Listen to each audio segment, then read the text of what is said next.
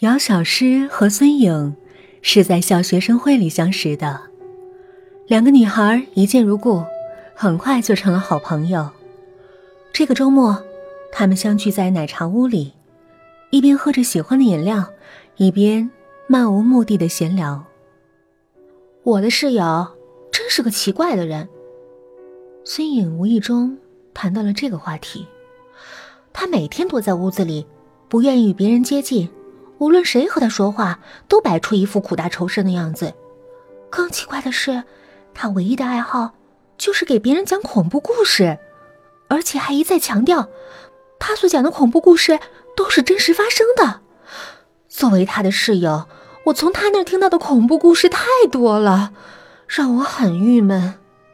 我的室友才奇怪呢，他不爱出门，更不爱说话，每天啊。都在洗衣服，从早上起来，他就伏在脸盆边洗呀洗，一直洗到深夜也不停手。鬼才知道，他哪有那么多的衣服要洗？听了姚小诗的话，孙颖突然一愣，他说：“你的室友喜欢洗衣服？”这让我想起了我室友讲过的一个恐怖故事。这个故事的主人公和你的室友有惊人的相似之处。两年前，这所大学发生了一起情杀事件。事件的主角是同住在一个寝室的两个女生，姑且称为 A 和 B。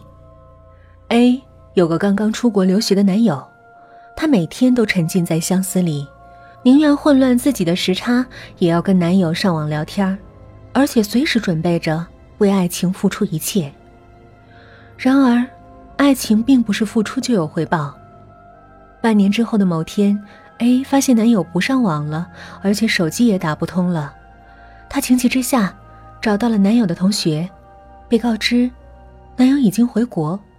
她临走之前说：“我要回国看我女朋友。”听了这话，A 兴奋的不得了。她满心欢喜的以为男友就是要回国看望她，而男友之所以没提前说明，就是为了给她一个惊喜。从那之后，她幸福的等啊等，可是男友却始终没有与她联系。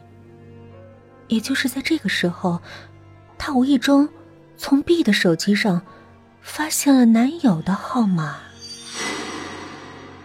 男友千里迢迢回国，居然是来看 B 的。原来，不知道从什么时候起，B 已经暗度陈仓了。这件事情对于痴情的 A 来说是一个巨大的打击。盛怒之下，A 完全不顾后果，用刀把 B 捅死在了寝室里。当时的情景非常的惨烈，B 被刀划得面目全非，血溅的到处都是。之后，A 巧妙的把尸体藏了起来，谁都找不到。但是，B 死前喷出的血留在了 A 的衣服上，发出了刺鼻的气味。从那之后，A 总是能闻到自己身上那令人恶心的血腥味儿，午夜更严重。于是，他开始沉迷于洗衣服，每天把衣服泡在水里洗个不停。然而，无论他怎么洗，每当夜晚来临，血腥味儿还是浓重的环绕着他，久久的挥之不去。这个故事和我室友真的很像。姚小诗胆战心惊的说：“我的室友曾经说过，他一到夜晚的时候，他就能从自己的身上闻到一股怪味儿。也许那就是……